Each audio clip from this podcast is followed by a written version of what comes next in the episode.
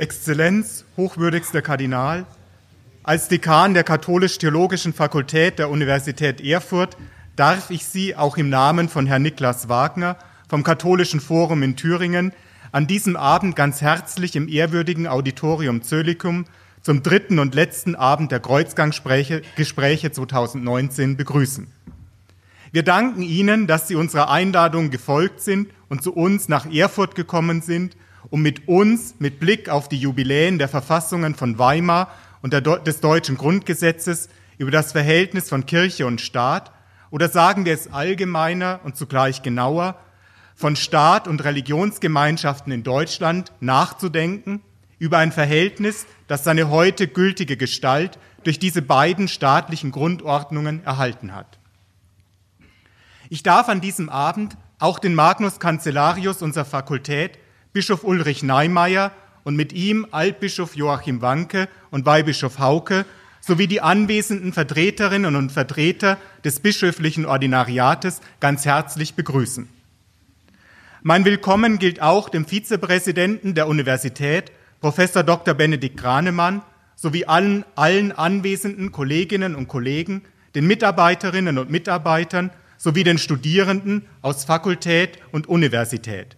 Unter ihnen auch die Vertreterinnen und Vertreter des Freundeskreises unserer Fakultät. Ich begrüße auch alle unsere Gäste aus den Pfarreien, alle Gäste aus der Stadt und dem näheren und weiteren Umland. Alle, die sie Interesse an diesem spannenden Thema, um nicht zu sagen an einem spannungsreichen und manchmal auch angespannten Verhältnis zwischen Staat und organisierter Religion in unserem Land haben.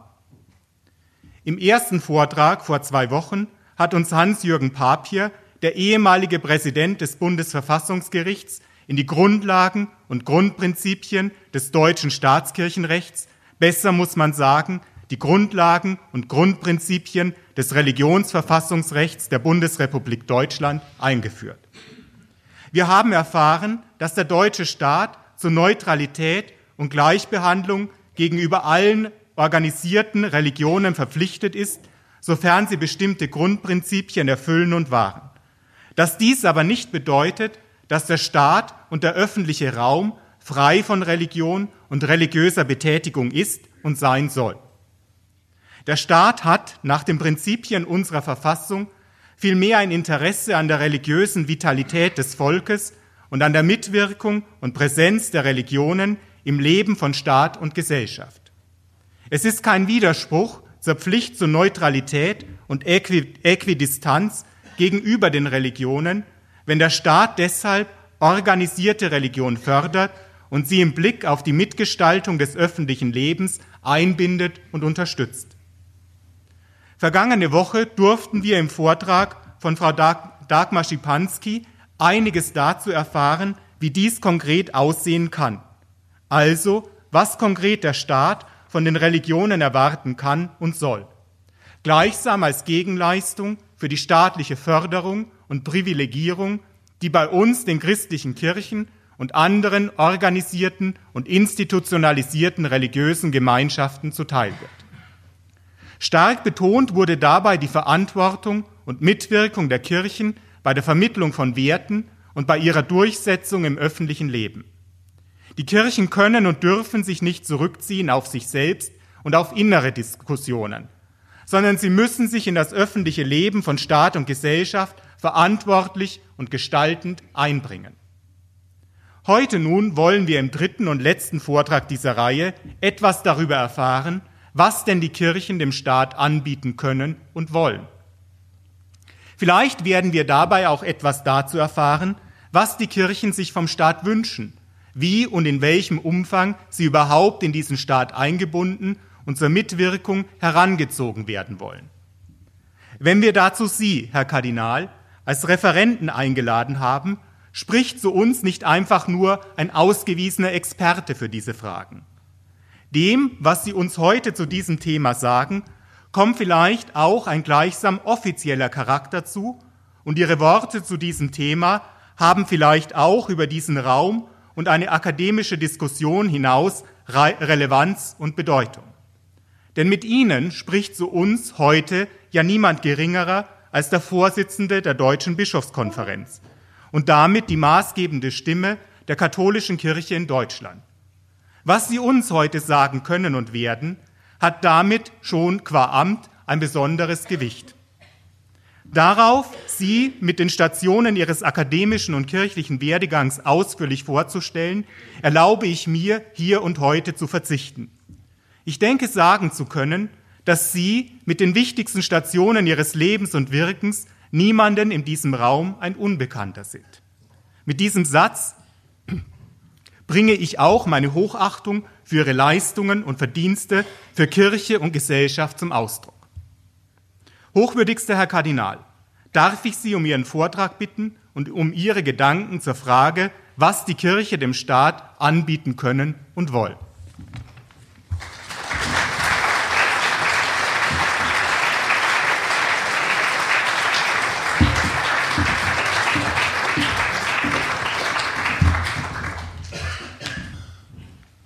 Verehrter Herr Dekan, meine Herren Bischöfe, verehrte Anwesende, meine Damen und Herren, ich bin gerne der Einladung gefolgt, obwohl ich natürlich immer wieder überlege, schaffst du das terminlich in deinen Kalender einzubauen? Aber als ich die Einladung auf dem Tisch hatte, habe ich ein wenig zurückgeschaut. Wann war ich das erste Mal in Erfurt? Meiner Erinnerung nach 1975. Und zwar auch hier, in diesem Raum, im Priesterseminar. Es hatte eine Abend, ich will jetzt nicht anekdotisch werden, aber äh, es hatte doch eine abenteuerliche Reise äh, vorher gegeben, nämlich über die Grenze.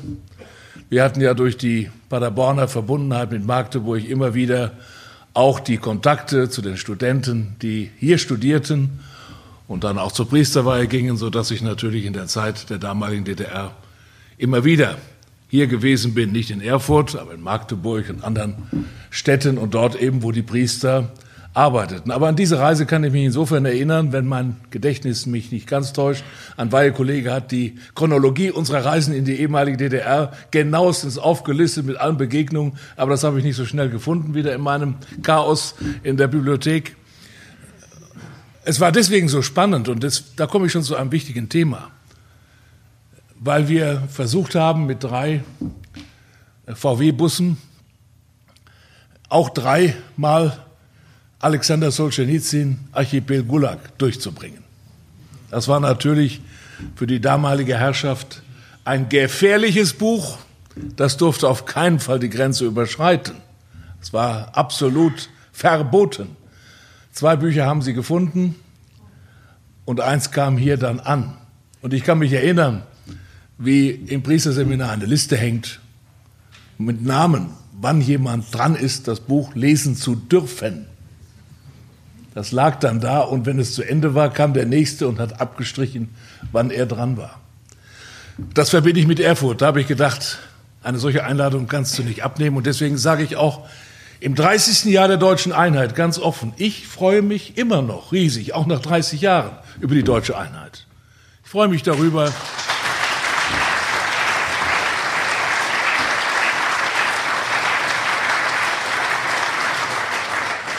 Weil ich eben die andere Zeit erlebt habe, die Angst an der Grenze und die Hoffnung, niemand von uns hätte erwartet, dass wir das erleben, was wir jetzt erleben dürfen. Vielleicht haben wir noch größere Erwartungen. Wir wünschen uns noch mehr. Wir wünschen uns noch Veränderungen. Gott sei Dank, der Mensch ist nie ganz zufrieden. Aber er sollte auch dankbar sein auf das, was unverhoffterweise uns geschenkt wurde und was auch aus diesem Land, auch aus uns miteinander geworden ist. Und daran werden wir weiter arbeiten. Und da ist das Thema, was wir heute haben, ein wichtiges Thema. Denn es geht nicht nur um das Verhältnis von Kirche und Staat. Das werde ich natürlich auch behandeln, das ist mir ja vorgegeben. Es geht um die Zukunft unseres Landes und die Zukunft der Demokratie. Es geht darum, wie wir eine freie Gesellschaft wollen, wie sie aussehen soll, wer da mitwirken soll, wer seine Stimme erheben soll, wer sich einmischen darf. Darum geht es jetzt. 30 Jahre ist das her. Damals, kann mich gut erinnern, war auf dem Mittelmeer das Treffen von Gorbatschow und Bush. Das war so eine stürmische See damals. Ich habe die Bilder in Erinnerung. Das war im Frühjahr 90 und dann wurde die neue Weltordnung ausgerufen. Aber wir im Westen haben gedacht, die neue Weltordnung, das ist unsere Ordnung. Es braucht keine neue Weltordnung. Man muss nur das übernehmen, was wir haben.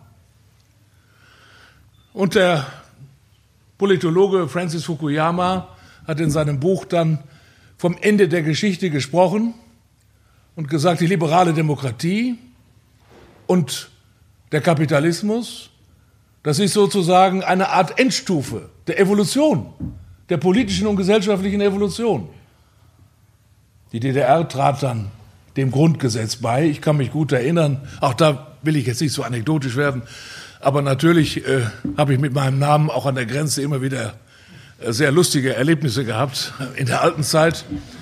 Und, und natürlich dann auch in den ersten Monaten, ich kann mich gut erinnern, da wurde ich eingeladen, da war ich ja noch Direktor eines Sozialinstituts, wie können wir etwas machen? Äh, ich hätte ja nie gedacht, dass ich im alten SED-Hauptquartier dann auch noch einen Vortrag über soziale Marktwirtschaft halten würde. Äh, das sind ja alles Geschichten, die sind so, auch im Rückblick noch so abenteuerlich, so faszinierend. Ich kann mich an eine erste Begegnung erinnern, das war auch so im Februar, Januar, Februar 1990, also ganz frisch. Da wurde noch diskutiert, wann kommt die Einheit und wie kommt sie. Und dann äh, wurde ich eingeladen, da waren hunderte von Menschen, auch viele eben aus der alten Partei da, neugierig, was passiert. Da konnte ich mir doch nicht verkneifen zu sagen, so, 40 Jahre habt ihr auf Marx gewartet, jetzt ist er da. Und es ist ein katholischer Priester. Und es ist ein katholischer Priester. Welche Überraschung. Aber da ist mir schon klar geworden in den Diskussionen im ersten Halbjahr, im ersten Jahr, es ging nicht um die Marktwirtschaft. Es geht ja darum, dass wir zunächst einmal begreifen, welches Gemeinwesen wollen wir? Wollen wir Demokratie? Was bedeutet Demokratie? Was bedeutet Rechtsstaat? Das erste war, werden wir den Wohlstand haben? Das war das Zentrale, was in der Bewegung da war.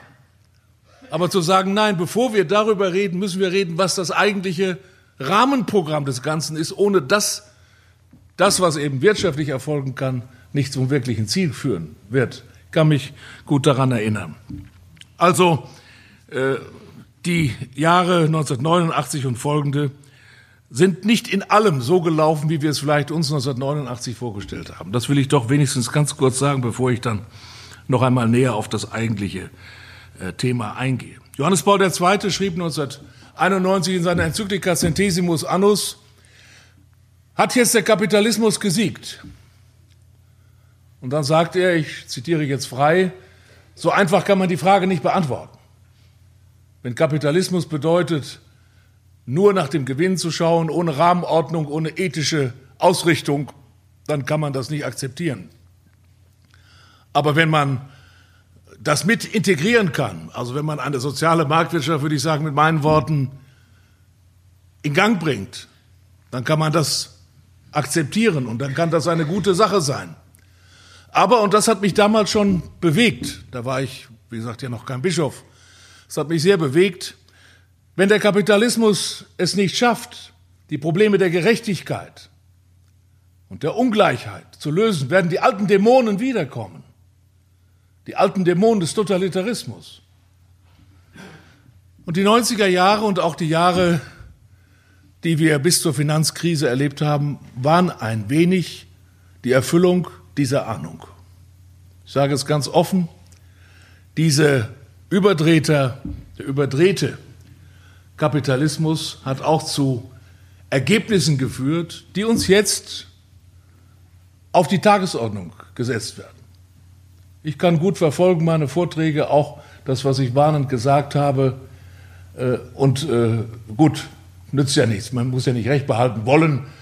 Aber die Vorstellung, dass wir auch dort Entwicklungen in Gang gebracht haben, die dann zu Folgen führen, die wir jetzt aufarbeiten müssen, das, glaube ich, kann man sehen. Ich will im Einzelnen kann man darüber dann streiten. Ich sage es manchmal so. Die sozialen, politischen und ökologischen Folgen eines weitgehend unregulierten, globalisierten Kapitalismus kommen jetzt auf die Tagesordnung. Die sozialen Folgen, eine Ungleichheit weltweit. Das heißt nicht, dass die Armen immer ärmer werden. Das ist damit nicht gemeint, sondern die Ungleichheit, auch im Verhältnis der Vermögen. Das müsste man im Einzelnen in den Ländern anschauen.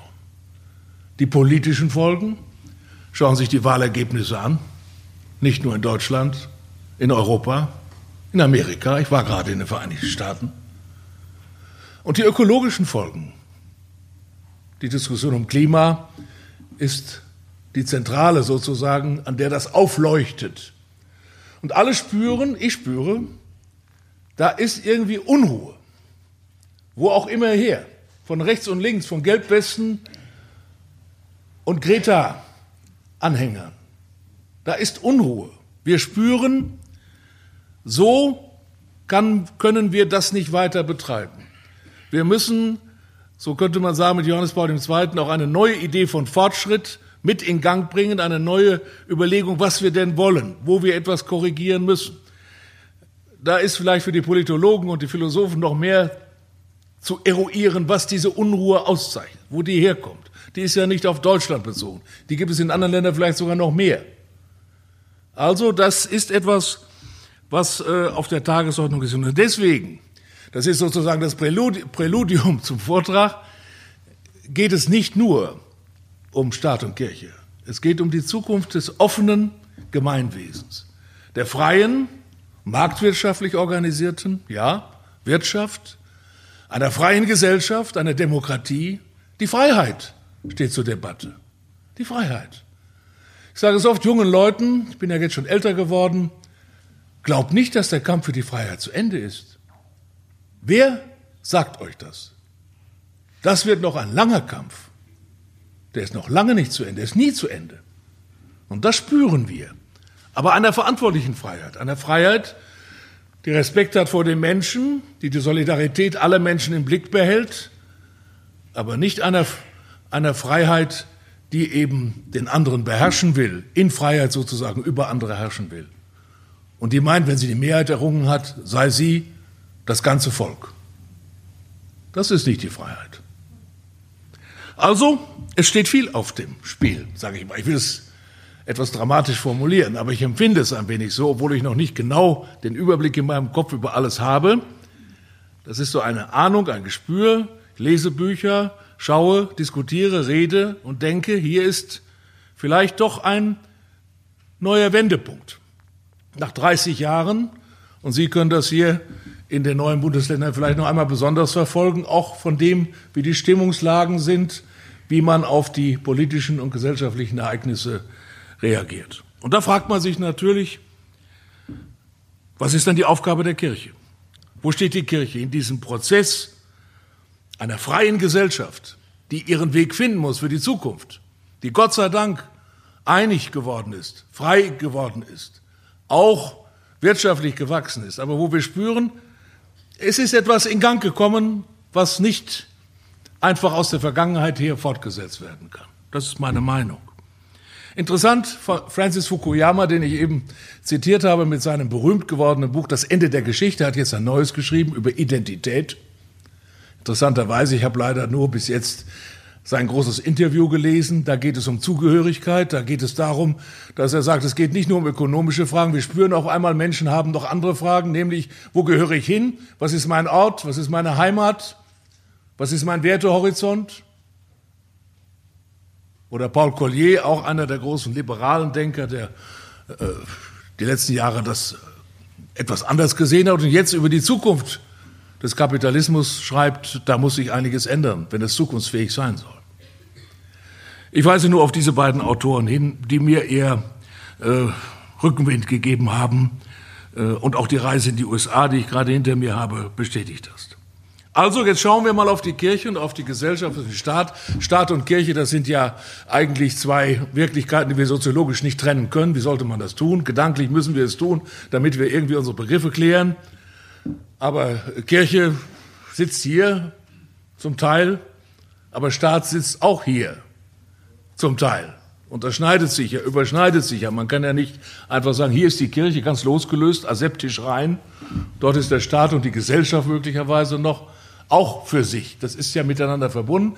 Wir brauchen trotzdem gedanklich eine Trennung, um ein wenig die Begriffe zu klären, die Verhältnisse ein wenig zu klären. Und wenn wir also die, den Blick einmal auch geschichtlich werfen auf unsere Situation, auf das Verhältnis von Kirche und Staat, Religion und Staat. Wir gucken natürlich hier besonders auf die christlichen Kirchen, auf die christliche Tradition unseres Landes. Es ist ganz klar, wenn der deutsche Staat auch im Grundgesetz von Religionen spricht, dann hat er im Wesentlichen die Kirchen vor Augen. Andere standen ja gar nicht im Blick bei der Abfassung des Grundgesetzes oder bei der Weimarer Verfassung, als diese Artikel dann geschrieben wurden und dann ins Grundgesetz übernommen wurden. Aber wir sind in einer neuen Situation, darüber werden wir ja reden. Es ist eine sehr lange Entwicklung, die ich natürlich an einem solchen Abend nicht entfalten kann, wie, der, wie das Verhältnis von Kirche und Staat vom christlichen Standpunkt aus ausgesehen hat. Da kann man vielleicht mal ein paar Forstritt machen. Natürlich in der Zeit des Römischen Reiches die Überlegung, wir sind eine Minderheit, werden wir jemals, werden wir jemals einen Kaiser stellen? Das war ja für die Christen undenkbar. Dann passiert es doch und dann drehen sie schnell um und werden auf einmal zur Staatsreligion, was mit vielen Versuchungen verbunden ist, die vielleicht bis heute reichen. Darüber kann man nachdenken. Aber was in der christlichen Tradition drinsteckt, was in ihr lebendig ist und was die antiken Religionen in dem Sinne nicht hatten, ist dieser Dualismus von Staat und Kirche. Niemals hätte sich ein römischer Priester erlaubt, dem Kaiser zu sagen, du hast ja keinen Zutritt, du hast ja ein Gemetzel veranstaltet in der Stadt Saloniki. Der Bischof Ambrosius tut das und verbietet dem Kaiser Theodosius die Kommunion im Dom zu Mailand, weil er sagt, da war ein Massaker. Aus, raus, undenkbar in der Zeit davor. Da war Religion dem Staat zu Diensten. Hier kommt ein neuer Ton auf, der schon in der ganzen biblischen Tradition da ist. Der Ton, dass die Seite Gottes nicht einfach benutzt werden kann für politische Zwecke, für die Sakralisierung der Macht. All das ist dann immer wieder erfolgt, von beiden Seiten. Sowohl hat die Kirche versucht, sich des Staates zu bemächtigen, und der Papst meinte, er ist der Herr der Welt, auch über die Könige weil er ja mit Gott zu tun hat und damit höher steht. Und umgekehrt hat der Staat versucht, die Kirche einzuordnen in sein Programm und die Bischöfe auszusuchen nach Staatsnähe und nach Loyalität zu den Herrschenden. Auch das geht durch die ganze Geschichte hindurch. Klammer auf, bis heute, Fragezeichen, Klammer zu. Das lasse ich mal im Raum stehen. Das muss man, die Versuchung ist sicher da. Ob sie überall dann da ist, auch verwirklicht wird, in der Neuzeit bricht das auseinander. Also der Impuls, dass der Staat und die Kirche nicht einfach miteinander verschmolzen sind, dass da ein, ein Zweierlei da ist, ein Dualismus da ist, der ist ganz tief in der christlichen Tradition drin. Und die Religionskriege führen natürlich dazu, dass äh, das Gemeinwesen zerbricht an der Frage der Religion, an den Wahrheitsfragen, die man sich gegenseitig um die Ohren haut. Es kann nur eine Wahrheit geben, also der andere muss weg, umgebracht oder vertrieben. Und haben alle mitgemacht, Kirche und Staat von beiden Seiten. Und dann war die Erfahrung, ich sage es etwas einfacher, aber ich denke, dass es historisch stimmt, das geht so nicht. Die eine Möglichkeit ist, die äh, Thomas Hobbes dann in seinem berühmt gewordenen äh, Buch Leviathan sagt das Frontispiz, also das, der Deckel auf das Buch, auf dem Buch ist ja ein Zitat aus dem Buch Hiob. Nichts kommt seiner Macht gleich, da wird der Leviathan, der dort, das große Tier, wird dort geschildert, der eben, äh, der eben äh, der mächtige Staat ist. Und non auctoritas, non, non veritas et auctoritas facit legem, also nicht Wahrheitsfragen, sondern der Staat muss bei Autorität entscheiden, sowohl was kirchliche Dinge angeht, wie, wie, wie, andere, wie staatliche Dinge. Und die Menschen werden aus Vernunftgründen sagen, wir unterwerfen uns dem Staat, damit Frieden ist, damit nicht der Krieg aller gegen alle stattfindet. Also Religionskriege, könnte man fast sagen, sind sogar ein Schritt hin zum modernen Staat, weil damit noch einmal deutlicher wurde, was Aufgabe der Kirche ist, was Aufgabe des Staates ist. Ich würde sagen, im Blick auf den Westen der Westen hat eine Geschichte hinter sich der Säkularisierung und der Freiheit. Mich hat das auch sehr berührt, dass der große Historiker, vielleicht einer unserer größten Historiker, Heinrich August Winkler in seinem vierbändigen, dicken Werk Die Geschichte des Westens beginnt mit dem Satz im ersten Band. Am Anfang war ein Glaube, Doppelpunkt. der Glaube an einen Gott.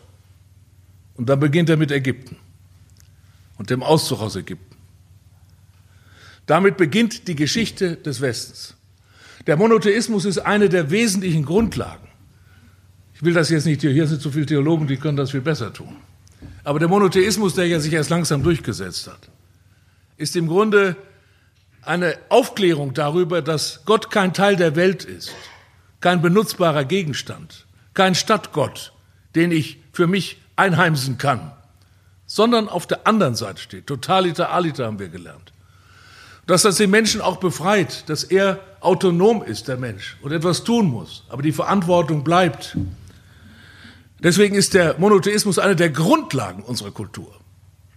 Der Ägyptologe Arno As, äh, äh, Jan Assmann hat das ja in seinem wunderschönen Buch Exodus auch noch einmal ausgefaltet, der ja sonst sehr kritisch auch dem Monotheismus gegenüber war und deutlich macht, ja, das ist eine wichtige Geschichte, Grundlagengeschichte für das Selbstverständliche unseres Landes, auch eben für das Verhältnis von Kirche und Staat. Es hat durchaus damit zu tun. Sie denken, was redet der Mann jetzt über Exodus? Das sind Grundlagen unserer eigenen, unseres eigenen Selbstverständnisses, dass eben Gott nicht ein Teil der Welt ist dass er der ganz andere ist und dass er sich uns in Jesus schenkt, das ist selbstverständlich eine großartige, uns den Weg zu ihm öffnende Wirklichkeit. Oder die päpstliche Revolution, sagen manche äh, Politologen. Die päpstliche Revolution, das will sagen, der Papst entscheidet im Mittelalter, alle wissenschaftlichen Ressourcen, die Vernunft Aristoteles in Gang zu bringen – um die Welt zu verstehen, auch den Glauben zu verstehen. Also eine vernünftige Religion, nicht eine Gefühlsreligion. Es ist ja auch so, dass das Christentum den Anspruch hat, nicht einfach die Fortsetzung der Religion mit anderen Mitteln zu sein. Die ersten Christen machen keine Dispute mit den Jupiterpriestern im Tempel, sondern mit den Philosophen, mit den Intellektuellen der damaligen Zeit. Man will deutlich machen, dass was wir gefunden haben, ist Aufklärung über Gott und die Welt. Und zwar vernünftige Aufklärung die wir begründen können. Das ist ein ganz wichtiger Schritt. Sonst bleibt Religion der Spielball der Gefühle, der Emotionen, der Schlagworte und damit auch instrumentalisierbar, wie wir es wieder erleben. Ein ganz wichtiger Punkt. Wie auch eben die Klarheit, dass eben der Staat eine Grenze hat. Die Kirche hat das nicht auf sich selber leider übertragen, die Freiheitsgeschichte in sich selber auch immer wieder in Gang gebracht, sondern zunächst die Abgrenzung zum Staat. Hier gibt es eine Grenze. Der Staat darf nicht alles. Er ist kein Weltanschauungsstaat. Er darf die Gewissen nicht beherrschen. Das liegt im Grunde in der Tendenz, obwohl die Kirche es für sich selber oft nicht in der Konsequenz auch dann durchgeführt hat und gesehen hat.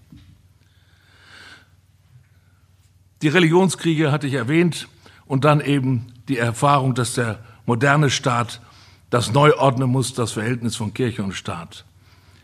Was wir im Augenblick erleben, hier 40 Jahre noch einmal unterbrochen durch die kommunistische Herrschaft, aber bei uns im Westen eben vielleicht ein paar Jahre länger, aber das spielt eigentlich nicht die große Rolle. Die offene Gesellschaft, die wir jetzt erleben, die durch die Geschichte hindurchgegangen ist, und darüber kann man dann nachdenken, mit wie vielen Umwegen und Verwerfungen und äh, Auseinandersetzungen intellektueller Art, ja auch blutiger Art, ist eine relativ kurze Geschichte von wenigen Jahrzehnten. Für die Weltgeschichte ganz wenig. Und die Frage, ob das überhaupt einen Bestand hat, diese liberale, moderne, offene Gesellschaft, die Toleranz ist, tolerant ist, äh, das ist eine große Frage. Und da ist die Aufgabe eben darüber nachzudenken, was sind denn die Voraussetzungen für eine offene Gesellschaft, wenn wir sie wollen? Es gibt ja einige, die wollen sie auch nicht mehr. Sie wollen ja lieber einen autoritären Staat. Sie wollen ja lieber den starken Mann und die starke Frau. Sie wollen ja nicht diese offene Gesellschaft, weil sie meinen, es ist besser, wenn alle so denken, wie ich denke. Aber das kann doch nicht, nicht die Haltung der Kirche sein. Es kann doch nicht sein, dass wir sagen, ja, besser in einem autoritären Staat, der alles tut, was wir wollen. Wäre das die Lösung? Furchtbare Vorstellung. Aber was sind die Voraussetzungen? Da sind wir eigentlich bei den Punkten, was Kirche anbieten müsste und wie Kirche leben sollte. Es gibt ja den berühmten Satz, den viele von Ihnen kennen, von Böckenförder, dem Staatsrechtler, der gesagt hat, äh, der moderne Staat lebt von Voraussetzungen, die er selber nicht garantieren kann. Das wird immer wiederholt, aber es ist eben auch richtig. Wenn man das einmal erkannt hat, dass das, was wir leben, ob wir gläubig sind oder ungläubig, spielt jetzt gar nicht die Rolle. Aber dass eine offene, moderne, freie Gesellschaft Voraussetzungen hat, die Sie selber und auch der Staat nicht garantieren können, die nur aus dem Einzelnen in seinen Entscheidungen erwachsen können, dann haben wir gemerkt, wie herausfordernd eine neue, eine moderne, offene Gesellschaft ist, die auf Diktatur nicht nur verzichtet, sondern sie sie aus grundsätzlichen Gründen ablehnt, eine Diktatur. Aber es ist anstrengend. Wer hat uns eigentlich gesagt, Demokratie sei ein Selbstläufer? Das ist anstrengend. Das kann man auch nicht delegieren auf andere. Das ist unsere gemeinsame Aufgabe. Das ist halt so. Und da ist wiederum die Frage, was tun wir als Christen? Was tun wir als Kirche? Paul Kirchhoff, der andere große Verfassungsrechter, hat ja einmal gesagt, das ist die Achillesferse der Moderne. Der sagt einmal in einem schönen Beispiel, stellen Sie sich vor, es ist Wahl und keiner geht hin. Möglich, theoretisch denkbar, unwahrscheinlich natürlich, aber es wäre das Ende der Demokratie. Das wäre das Ende. Oder er sagt es an anderer Stelle, dass ein Mann zu einer Frau sagt, ich liebe dich, und die Frau antwortet hoffentlich dann auch, ich dich auch. Und wir bauen ein Haus, wir bauen unsere Existenz gemeinsam auf. Ich verspreche dir, wir bleiben zusammen, bis der Tod uns scheidet. Hoffen wir, dass es gelingt. Aber der Wille, der Wille ist da. Das ist eine höchst private Entscheidung, die aber von allerhöchstem öffentlichen Interesse ist. Und der Staat wird niemals eine solche Entscheidung kaufen können. Da kann er noch so viel Geld investieren und sagen, sagen Sie doch das Ja-Wort, lieben Sie doch diese Frau oder diesen Mann. Es wird nicht gehen. Es sind für den Staat überlebensnotwendige Entscheidungen, die er selber nicht herstellen kann, die er fördern kann, äh, die er stützen kann, aber die er nicht herstellen kann. Das ist das, ist das was wir, äh, glaube ich, im Blick behalten müssen für das Grundsätzliche. Ja, Sie haben es eben genannt, wir sind am Vorabend des Grundgesetzes. Morgen ist der 23. Mai. Und nicht nur die Präambel ist außerordentlich christlich geprägt, die Vorbereitungen sind ja in Herrenchiemsee, in meinem Erzbistum, im, im Chiemsee sozusagen, äh, erstellt worden. Die Präambel in Verantwortung vor Gott und den Menschen, da gibt es ja unendlich viele Artikel dazu, welcher Gott hier gemeint ist. Damals war nur an einen christlichen Gott gedacht, sicher, weil man das gar nicht sich anders vorstellen konnte. Aber heute sagt man, ist das mehr? Muss man das irgendwie anders sehen? Aber da ist eine ganz klare christliche, christliche Wurzel. Aber genauso christlich, vielleicht sogar noch in der Radikalität, noch christlicher als die Anrufung Gottes, ist der Artikel 1.1 Grundgesetz. Die Würde des Menschen ist unantastbar. Sie zu achten und zu schützen ist Verpflichtung aller staatlichen Gewalt. Da ist das christliche Menschenbild nicht nur zu ahnen, da ist es wirklich spürbar. Denn die Würde des Menschen erinnert an den Begriff der Person. Und sie haftet an jedem Menschen. Nicht der Staat gibt die Würde. Nicht der Staat kann einem anderen die Würde verleihen. Er kann sie ihm auch nicht nehmen. Das kann nur von woanders herkommen. Da kann der Staat keine Antwort geben, woher das kommt. Da sind wir an dieser Stelle. Das kann er nicht. Aber er muss daran interessiert sein, dass die Menschen glauben, dass es so ist. Dass jeder Mensch, christlich sagen wir, Bild Gottes ist, das ist die Grundlage der Würde des Menschen, die unantastbar ist. Und zwar global, jeder Mensch, schwarz, weiß, Mann, Frau, krank, arm, reich, homosexuell, heterosexuell. Alle Menschen. Das muss klar sein. Und dann erspürt man die Radikalität dieses Satzes der Bezug nimmt auf die Schöpfungsgeschichte. Der erste Schöpfungsbericht, der sehr klar sagt, der Mensch ist nach dem Bild Gottes geschaffen, als Mann und Frau auf einer Ebene, als sein Bild und Gleichnis. Das ist vielleicht der revolutionärste Text, der jemals auf der Erde ausgesprochen wurde. Dann sind wir nämlich alle über Adam und Eva verwandt. Da haben wir früher darüber gelacht. Ja, verwandt sind sie verwandt? Ja, über Adam und Eva. Ja, über Adam und Eva. Genau so. Unabhängig davon, ob diese Ursprungsfamilie so, so geheißen hat oder wie. Aber das ist ja das Bekenntnis dazu. Jeder Mensch, wo immer er lebt, hat eine Würde. Und die ist das Zentrum aller staatlichen Bemühungen und aller Aufmerksamkeit des Staates. Und das muss eben äh, das muss eben gelebt werden. Das spüren wir, das kann man in ein Gesetz schreiben, in die, ins Grundgesetz, aber es ist ja eine Frage, wie das auch realisiert wird und wie das dann sich umsetzt. Da gibt es natürlich auch unendliche Literatur über diesen einen Artikel 1.1 Grundgesetz, eine ganze Bibliothek über die Würde des Menschen, was das bedeutet, was das für die ausführenden Gesetze dann ist. Jedenfalls ist es in der Konsequenz der Begriff, dass die Solidarität aller Menschen, eine gestufte und differenzierte natürlich, nicht jeder ist für alles verantwortlich, aber eine gestufte und differenzierte Verantwortung gegeben ist, dass Daraus erfolgt auch äh, der Begriff des Sozialstaates und vieles andere mehr. Der Begriff der sozialen Marktwirtschaft steht ja nicht drin. Der Begriff des Sozialstaates auch nicht in der, in der engen Formulierung. Aber natürlich ist damit ein Staatsauftrag gegeben, der sehr stark vom christlichen Gedankengut geprägt ist, dass eben der Mensch im Mittelpunkt zu stehen hat und nicht eine Klasse, nicht eine Partei, nicht eine Ideologie, sondern der einzelne Mensch, auch nicht eine Gruppe, eine Nation, der einzelne Mensch steht im Zentrum. Und dessen Würde darf nie angetastet werden. Das ist schon stark. Ich finde das immer wieder fast ein Meditationstext für mich, wenn ich den Artikel lese. Das hat Voraussetzungen, ich habe es gerade genannt, äh, eben Voraussetzungen in einer langen Geschichte äh, der Kultur und der Religion, des Christentums insbesondere. Also die Grundmelodie, könnten wir sagen, unseres Gemeinwesens ist der Anspruch einer verantwortlichen Freiheit. Diese verantwortliche Freiheit ist keine Beliebigkeit, sondern will in Freiheit sich entscheiden für das Gute. Das tun nicht alle Menschen, deswegen gibt es ja die Gesetze, deswegen gibt es das Strafrecht, deswegen gibt es Gefängnisse und Urteile. Selbstverständlich. Aber damit können Sie keinen Staat letztlich in einer, in einer Richtung prägen, kulturell prägen, indem man sagt, naja, wir haben die Gesetze und wenn ich mich an die Gesetze halte, kann mir nichts passieren. Das ist zu wenig. Es kann ja niemand oben anklopfen im Himmel, sage ich mal, und sagen, hören Sie mal, äh, Herr Petrus, hier, ich bin nicht vorbestraft, das ist okay dann. Ne? Ich glaube, das reicht nicht so ganz. Ne? Es wird nicht reichen, dass wir eine sittliche Persönlichkeit sind, ein sittliches Subjekt, indem wir sagen, ich bin nicht vorbestraft. Aber es braucht es natürlich. Aber es braucht vor allen Dingen ja, Bildung, es braucht Kultur, es braucht Familie, und auch Religion. Von Anfang an war für die, für die äh, Väter und Mütter des Grundgesetzes klar und auch für die anderen, auch in unserer Kultur insgesamt, dass Religion nicht der einzige Ort der Werte ist. Das sollten wir uns als Kirche schon gut sagen. Wir sind nicht die Einzigen.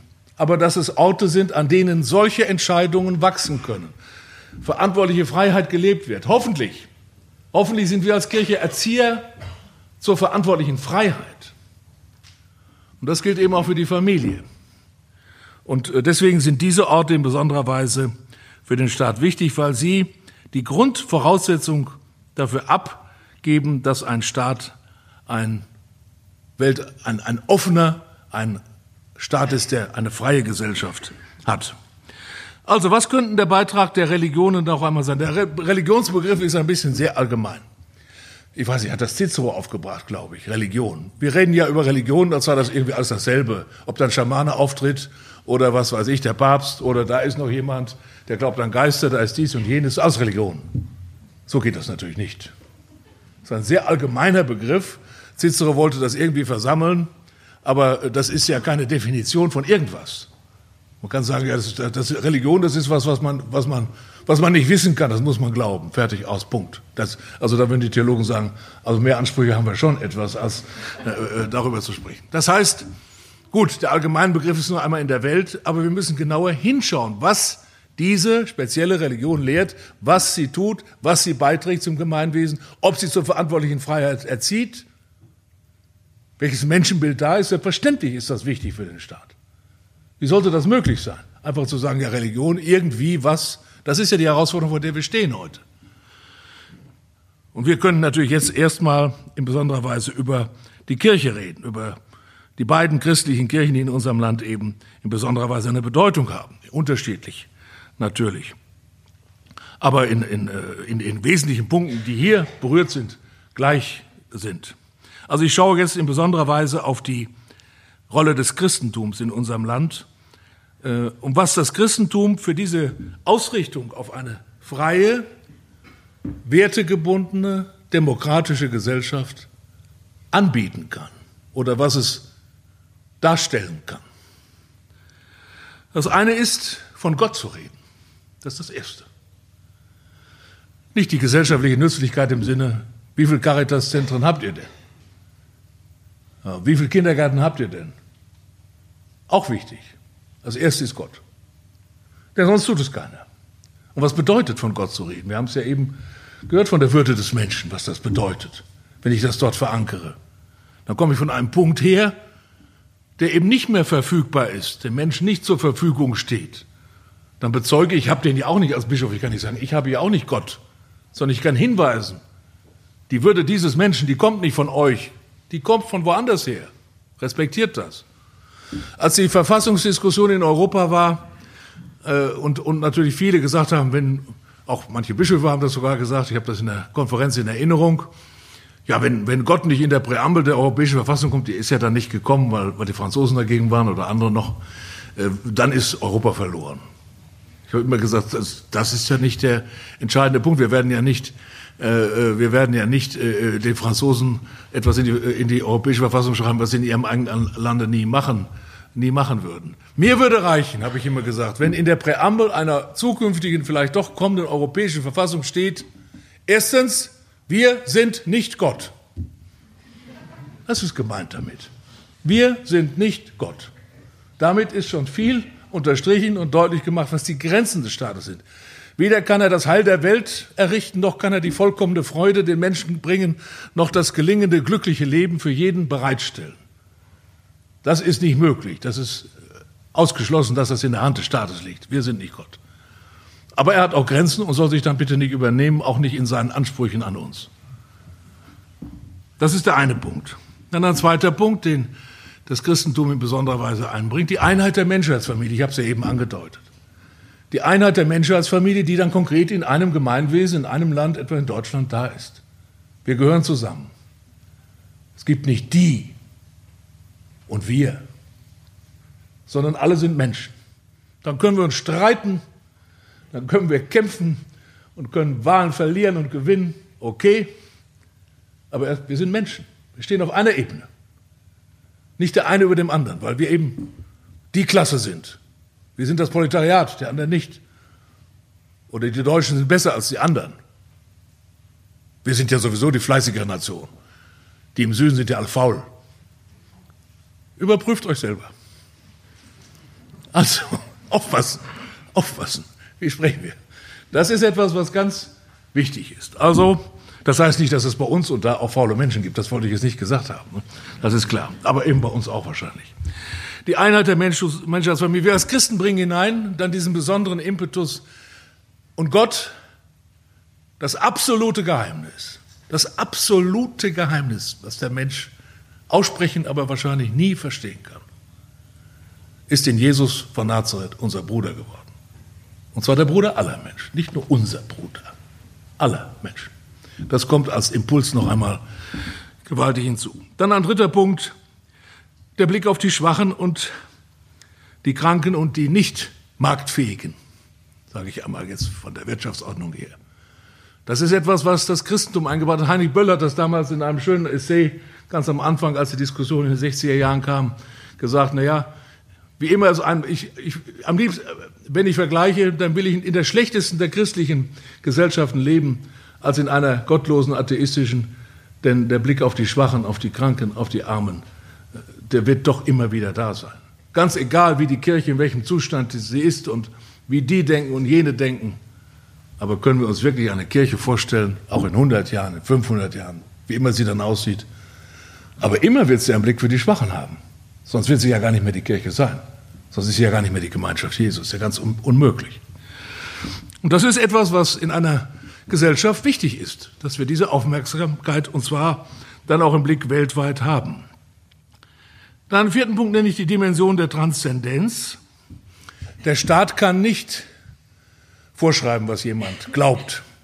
Das gute Leben ist privatisiert, leider im fortschreitenden Kapitalismus auch materialisiert, dass man denkt, das gute Leben sei identisch mit einem materiell guten Leben. Da merken einige, dass das nicht stimmt, Gott sei Dank. Jeder von uns weiß das im Kopf natürlich auch. Dann sagen wir, Geld macht nicht glücklich. Aber schön war es schon, nicht? und so weiter.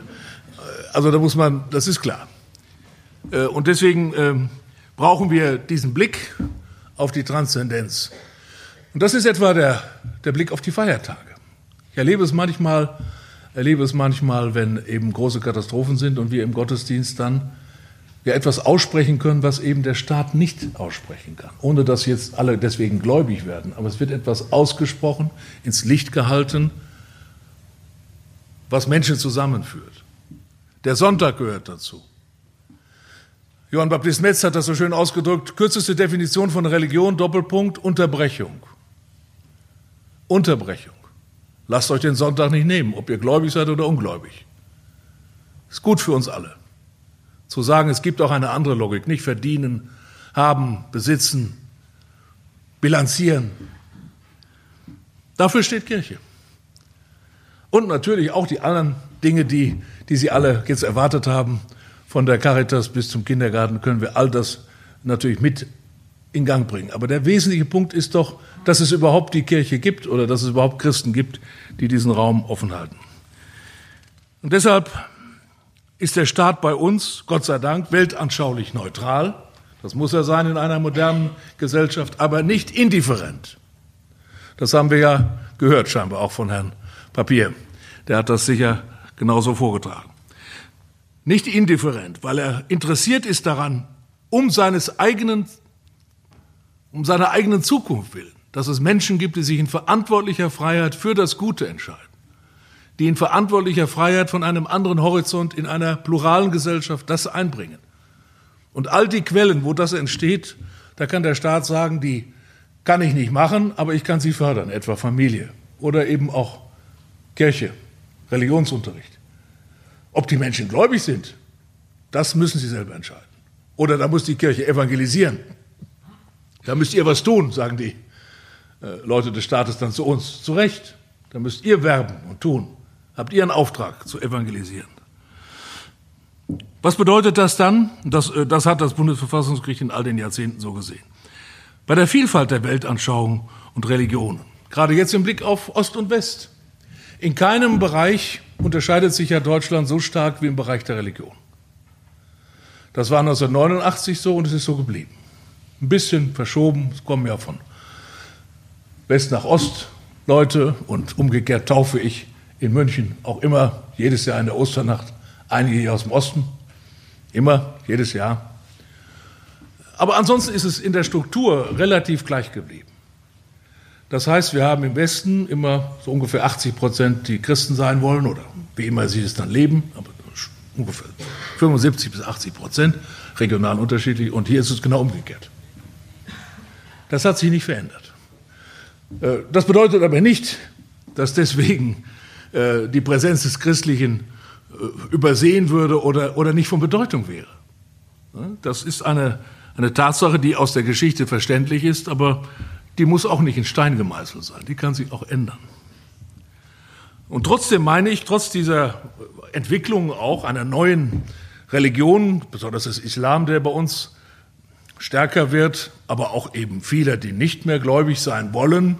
Die meisten sind ja nicht direkte Atheisten, obwohl das hier stärker vorkommt. Ich habe das früher am Lehrstuhl gemacht. Also hier in den neuen Bundesländern sagen die Menschen eher, ich bin ein Atheist, als im Westen. Im Westen sind sie eher dann, ich weiß nicht. Ob man glauben kann, ob es wahr ist, weiß man es. Ja. Aber Atheist hat einen schlechten Klang, immer noch. Das war, war hier ein bisschen anders, glaube ich. Und deswegen, äh, aber das ist ja faktisch ähnlich, dass wir eine große Zahl von Menschen haben, die eben nicht mehr religiös sein wollen oder können oder suchend sind oder äh, sich irgendwie nicht zugehörig wissen einer bestimmten Konfession. Das ändert aber nichts an der Tatsache, wir haben es gehört eben vom ersten Vortrag her, dass das Staatskirchenrecht seine Bedeutung hat. Man kann nicht sagen, na, die Kirche, das sind vielleicht nur noch zehn Prozent oder weniger, dann kann ich das ja vergessen. Das gilt ja für andere Bereiche auch. Wir haben ja auch andere kulturelle Bereiche, in denen wir sagen, das betrifft nur wenige Menschen. Aber hier ist eine Gemeinschaft, hier ist eine religiöse Wirklichkeit da, die für alle etwas deutlich macht, auch wenn sie vielleicht weniger an Zahl ist. Aber es kommt darauf an, und das ist die Forderung, die an uns ergeht, wie wir es deutlich machen. Ob wir um, um unsere Selbsterhaltung kreisen und Angst haben vor der Zukunft oder ob wir sagen, wir haben etwas Wichtiges beizutragen für alle, auch wenn wir weniger sind. Wir wollen für alle da sein. Manchmal sage ich, bin doch nicht nur Erzbischof von München und Freising für die Katholiken. Ich fühle mich als Bischof zuständig für alle. Gut, einige sagen, wollen wir nicht, ist ja okay. Ich will sie auch nicht bemuttern oder bevatern, was auch immer. Aber mein Herz möchte doch so offen sein, dass ich sage, auch eure Sorgen sind meine Sorgen. Ich kann doch nicht sagen als Bischof, nee, nee, nee, das ist ja nicht mein Problem, was ihr da habt, da in diesem Stadtteil, wo, wo soziale Probleme sind, ist ja nicht meine Sorge. Das geht doch nicht an. Deswegen müssen wir als Christen immer wieder auch sagen, was können wir für alle darstellen. Es gab schon vor Jahren eine Untersuchung von Allensbach und da wurde gesagt, am Ende, die Frau Köcher hat das äh, geschrieben, ist doch schon Jahre her, das war glaube ich direkt nach der Wende. Die großen Kirchen in Deutschland schauen noch wie gebannt auf ihre Bestandszahlen, wie gebannt. Wir sind noch 23 Millionen. Oh, stark, stark, stark. Ja? Aber das ist nicht, Bedeutung bekommt eine Gemeinschaft nicht durch die Bestandszahlen, sondern in der Überzeugung, dass sie für alle etwas sagen kann und für alle eine Botschaft hat und für alle etwas Wichtiges mitteilen möchte. Und dann ist die, die Zahl nicht das Entscheidende, sondern diese Bereitschaft für alle offen zu sein. Das ist die Selbstkritik, die wir dann an uns üben müssen, natürlich. Also, wir müssen die Veränderung wahrnehmen und ernst nehmen. Das ist ganz klar. Man kann nicht einfach immer nur sagen, es muss alles bleiben, wie es ist. Darüber muss man diskutieren. Der Glaube ist natürlich nicht nur einfach eine kulturelle Tradition, sondern muss aus Überzeugung geschehen. Das Evangelium ist nicht eine, eine, eine, eine Märchenstunde, sondern eine Lebenspraxis, eine Gemeinschaft, die erfahrbar ist in Liturgie, in Praxis der Nächstenliebe. Und deshalb ist es auch wichtig, dass der Staat in seinem Staatskirchenrecht auch hier diese Orte schützt und äh, fördert. Da sehe ich überhaupt kein Problem, eigentlich das auch in Zukunft zu tun, auch den Religionsunterricht. Da könnte man sogar sagen, von der Bildung her, wie kann in Deutschland jemand gebildet sein, der die zehn Gebote nicht kennt? Wir können ja auch einen nicht für gebildet halten, der sagt von Goethe, wer war das? Was, kommt aus Afrika oder woher? Dann sagen wir auch, naja, netter Kerl, aber ungebildet. Mindestens das. Oder wer Mozart für den Erfinder der Mozartkugeln hält. Das wäre ja auch nicht, das reicht ja auch nicht.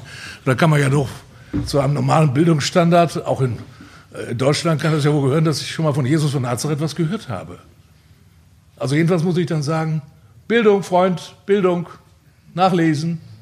Und deswegen ist Religionsunterricht auch aus diesen Gründen sicher eine wichtige und auch die Theologie mit ihrem großen Wissensbestand an den Fakultäten, da bin ich sehr dankbar, dass das in Deutschland eigentlich auch von den, vom Wissenschaftsrat unbestritten ist, dass man sagt, die Stimme der Theologie, der reflektierten, des reflektierten Glaubens, das Christentum ist reflektierter Glaube, nicht Fundamentalismus, sondern reflektierter Glaube, der sich der Vernunft stellt, der Diskussion mit der Öffentlichkeit, der Diskussion mit den anderen Wissenschaften. Dann ist das wichtig, dass das auch da ist. Dass das Ganze in einem, einer Form der Subsidiarität und Autonomie stattfindet, die uns aber auch fordert, das haben wir in den letzten Monaten und Jahren ja gemerkt. Der Staat gibt uns eine große Autonomie.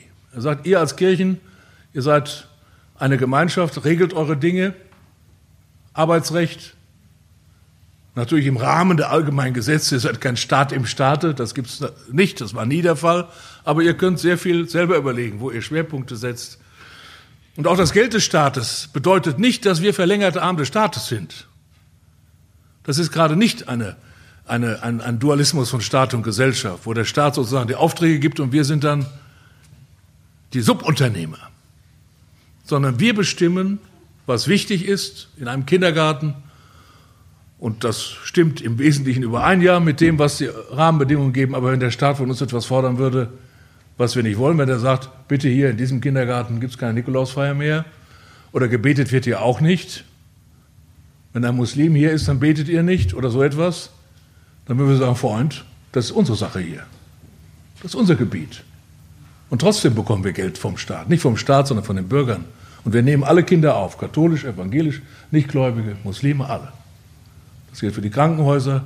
Aber wie wir es machen, machen wir im Rahmen der Gesetze ähm, nach unserer Art. Aber es fordert uns, dass wir auch wirklich sauber und klar auch unsere Versäumnisse und das, was nicht richtig läuft, aufarbeiten und schauen. Und nicht denken, aha, jetzt sind wir diejenigen, die alles machen können, wie wir wollen. Das geht nicht. Und das ist eine äh, Lehre, die wir ziehen müssen, um auch in Zukunft in rechter Weise in dieser Gesellschaft und im Staat äh, das zu tun. Transparenz und Glaubwürdigkeit ist klar, aber nicht verlängerte Arm des Staates. Das muss ich oft sagen. Subsidiarität bedeutet nicht, der Staat gibt uns Geld, damit wir dann in seinem Auftrag etwas tun. Wir tun etwas für die ganze Gesellschaft. Subsidiarität könnte auch bedeuten, dass er das Gesamt finanziert. Selbstverständlich. Der Staat will weltanschauliche Vielfalt, will Vielfalt der Meinungen. Die Menschen sollen frei entscheiden können. Ich gehe zum katholischen Kindergarten, ich mache das, ich gehe zu einer Privatschule, einer öffentlichen Schule, ich melde mich vom Religionsunterricht ab, ich melde mich an.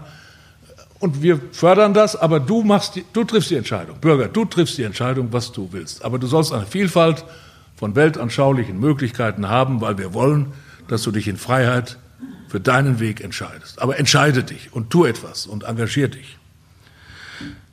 Und nach innen, meine ich, ist es wichtig, dass wir nicht nur von unseren Vorstellungen ausgehen, dass wir, also ich wiederhole es, nicht nur von unserer Selbsterhaltung ausgehen.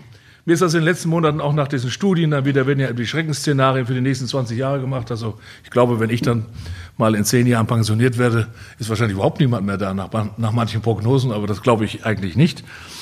Aber diese, diese Prognosen verführen uns dazu, immer an die Selbsterhaltung zu glauben. Sag manchmal den Pfarreien, fragt nicht so sehr, was wird aus uns, Herr Kardinal, was wird unserer Pfarrei, fragt, was wird aus diesem Ortsteil, was wird aus dieser Stadt, was wird aus den Menschen, die hier leben. Und dann können wir deutlich machen, auch der Gesellschaft, wir tragen die Sorgen aller mit. Jesus sagt den Menschen, was willst du, was ich für dich tun kann? Und wir sollten den Menschen nicht sagen, was Gott über dich denkt, das weiß ich. Ja, so geht es nicht. Sondern wir sagen, was, was, was kann ich für dich tun? Was wollt ihr hier? Hatte heute Morgen noch das Gespräch mit meinem Weihbischof, der für die Region München zuständig ist. Da gibt es ein neues, großes Wohngebiet. Ich sage, mach doch Bürgerversammlungen, nicht nur Pfarrversammlungen. Also die Pfarrei. Und da sind natürlich einige, die sagen, ja, es muss so werden, wie wir es früher hatten. Ja, Bürgerversammlungen. Und fragt die Bürger, die Nicht-Katholiken, die Nichtgläubigen, die Ausgetretenen, was können wir für euch tun? Was erwartet ihr von der Kirche hier in diesem neuen Stadtteil? Das wäre ein Zugang, denke ich, dass wir rauskommen. Nicht nur vom Nutzen her natürlich denken, denn das erste ist die Verkündigung des Evangeliums. Aber das Evangelium bedeutet eben genau dies. Was willst du, was ich für dich tun kann? Es ist die neue Gefahr des Instrumental, der Instrumentalisierung der Religion, das weiß ich wohl. Aber wir sollten versuchen, deutlich zu machen, dass, äh, äh dass wir etwas anzubieten haben. Also ich schließe ab sehe, die Zeit rennt. Ich glaube, auch gerüttelt und geschüttelt von dem, was wir in der augenblicklichen Entwicklung sehen, auch in, dem, in der Krise der Kirche und dem Rückgang, der auch nicht so einfach aufzuhalten ist in einer säkularen, freien Gesellschaft, sind Menschen frei, eben das zu tun. Wir haben darüber gesprochen, was ihnen wichtig ist. Da gibt es ein ganz anderes Ringen um die eigene Entscheidung. Äh, kann die Kirche wirklich etwas in diese Gesellschaft hineinbringen? Nicht, wenn sie sich als Unterabteilung der Gesellschaft und Sozialagentur nur versteht, sondern wenn sie sich wirklich als Kirche versteht, wenn sie sich vom Evangelium her versteht, wenn sie von Jesus redet und das praktisch werden lässt natürlich auch. Aber das ist das Zentrale. Das tut doch sonst niemand. Wer soll das denn tun in diesem Land? Das können ja nur wir tun. Und dann merken wir, dann werden wir merken, wenn wir es in rechter Weise tun, das Evangelium verkünden, leben, manchmal schweigend bezeugen, muss nicht immer geredet werden, dass das der ganzen Gesellschaft, ihrer Familie, ihrer Nachbarschaft gut tut. Die Leute spüren, wo Christen sind. Gerade in diesem Land, das wissen sie genau. Und deswegen meine ich, äh, sollten wir das zunächst sein. Wenn wir Kirche Christi sind wirklich, dann werden wir auch den Beitrag leisten, den wir leisten können für eine auch moderne, offene, freie Gesellschaft. Und die freie Gesellschaft, die offene Gesellschaft, vielleicht auch die, die uns ablehnen oder die uns merkwürdig, die uns merkwürdig sehen, ahnen möglicherweise doch mehr, als sie es manchmal zugeben, äh, dass es gut ist, dass es auch Menschen gibt, die diese Botschaft mit einbringen. Ich kann mich gut an einen alten Handwerksmeister in Dortmund erinnern, schon viele Jahre her, als ich da noch gewirkt habe. Der sagte, Herr Rektor von dem Institut, ich bin ja nicht gläubig, das wissen Sie, aber irgendwie finde ich es gut, dass es euch gibt. Das fand ich immer sehr sympathisch. Er hatte, konnte es nicht näher erklären, aber er hat begriffen, für mich ist das vielleicht jetzt nicht so, aber ich ahne, dass es euch gibt, dass es die Kirche gibt, dass da sonntags morgens geläutet wird und dass vielleicht auch, wie eben gehört, an Weihnachten dann die Musik, die Weihnachtsmusik für alle ertönt und Leute kommen und sagen, gut, dass es euch gibt, dass ich Weihnachten nicht zur Messe gehen muss vielleicht, weil ich nicht katholisch bin und kein Christ bin, aber ich komme zu einem Musikfest, Weihnachten für alle. Also, drei Punkte zum allerletzten Schluss. Was sind die großen Herausforderungen? Da komme ich auch an den Anfang wieder zu sprechen. Ich glaube, dass die Kirche auch einbringen muss, die Diskussion, das tun Sie jetzt hier ja auch an der Fakultät und in Akademien, dass wir ein neues Denken brauchen, eine neue Fortschrittsidee, dass also jetzt auch die Zeit ist, über Kapitalismus und Sozialismus mal hinwegzugehen und Neues zu denken, eine neue Fortschrittsidee. Und da kann der Geist des Evangeliums, der Geist, den der Papst in Laudato Si in der Enzyklika gebracht hat, ganz, ganz wichtig sein. Ich habe keine Enzyklika erlebt, keine Botschaft der Kirche erlebt, keine Botschaft des Papstes erlebt, die so aufgenommen wurde außerhalb der Kirche wie die Enzyklika Laudato Si. Jetzt in Amerika habe ich es wieder gemerkt, aber im eigenen Bereich nichts davon. Wir kreisen um uns selber, haben nur noch uns im Kopf. Da geht es um die Zukunft. Wenn wir deutlich machen können, uns bewegt auch die Zukunft der Menschheit, dann kommt etwas in Gang, dann spüren die Menschen, ach, ihr habt Ideen für die Zukunft? Ja, haben wir. Habt ihr Engagement für die Zukunft? Ja, haben wir und nicht für die Vergangenheit. Christus kommt von vorne auf uns zu, nicht von hinten. Zweiter Punkt, wir brauchen einen Wertehorizont, das ist richtig. Jeder spürt, eine offene Gesellschaft hat Voraussetzungen, das habe ich eben gesagt. Äh, die kommen nicht einfach so zustande, die müssen durch konkrete Praxis, Leben, Begegnung, Familie, Kultur entstehen und Kirche ist ein solcher Ort. Tun wir es. Tun wir es in einer Offenheit, die eben dazu führt, dass Menschen auch mitgehen, die vielleicht nicht sofort hundertprozentig all das teilen, was wir was wir ihnen vorsetzen. Die Gemeinden, die Pfarreien. Äh, aber ohne diese Frage des Wertehorizonts wird eine Gesellschaft in Zukunft nicht gehen. Der Wohlstand alleine, der ist ja auch schon nicht so gut verteilt. Ich habe ja eben das nur angedeutet, Arbeit und Kapital sind auch neue Debatten, Digitalisierung. Alles fürs nächste Mal für ein Thema, jetzt nicht. Aber es ist eben klar, dass das nicht ausreicht, um eine Gemeinschaft zusammenzuhalten. Die Christen sollten doch die sein, die nicht auseinandertreiben, die nicht Hass propagieren, die die Gräben nicht vertiefen, sondern die zusammenführen. Ich habe jetzt bei uns dem, im Bistum in den drei Regionen, als die Diskussionen so heftig wurden, auch mit populistischen Parteien und allem, haben die drei Weihbischöfe so Foren gemacht für alle. Was hält uns, was macht unser, unsere Region zur Heimat? Die Kirche sozusagen als Ort für alle, wo alle miteinander diskutieren, auch die, die unterschiedliche Positionen haben. Ich finde, das ist in Ordnung, das können wir tun. Und ein letztes, und da sind wir als Christen auch gefordert, ohne Engagement über das Materielle hinaus, über das, was wir tun müssen hinaus, gibt es keine Freiheit. Wird das Ende der Freiheit kommen. Eine Demokratie wird nicht bestehen bleiben, wenn wir uns nicht oder genügend Menschen sich engagieren über das rein materielle oder über das, was wir tun müssen, hinaus. Und da denke ich, sind die Christen auch gefordert. Und wenn äh, Teilnehmer in der Gesellschaft oder auch der Staat sehen, dass Christen hier etwas Positives beitragen, dann wird es auch für die Zukunft keine Diskussion darüber geben, ob es sinnvoll ist, dass Christen öffentlich in unserem Land auftreten und dass Kirche einen Beitrag leistet für die Gesellschaft hier. Wir waren 1989 angefangen. Die Aufgabe ist nicht beendet. Der Kampf um die Freiheit ist nicht beendet. Die Kirche kann etwas tun, wenn sie nicht um sich selber kreist, sondern ihren Auftrag wahrnimmt, Kirche Christi ist. Und dann denke ich, können wir hier in diesem Gemeinwesen, im europäischen Gemeinwesen und auch im globalen eine Menge noch tun. Also ich hoffe, dass Sie dann dabei sind. Danke.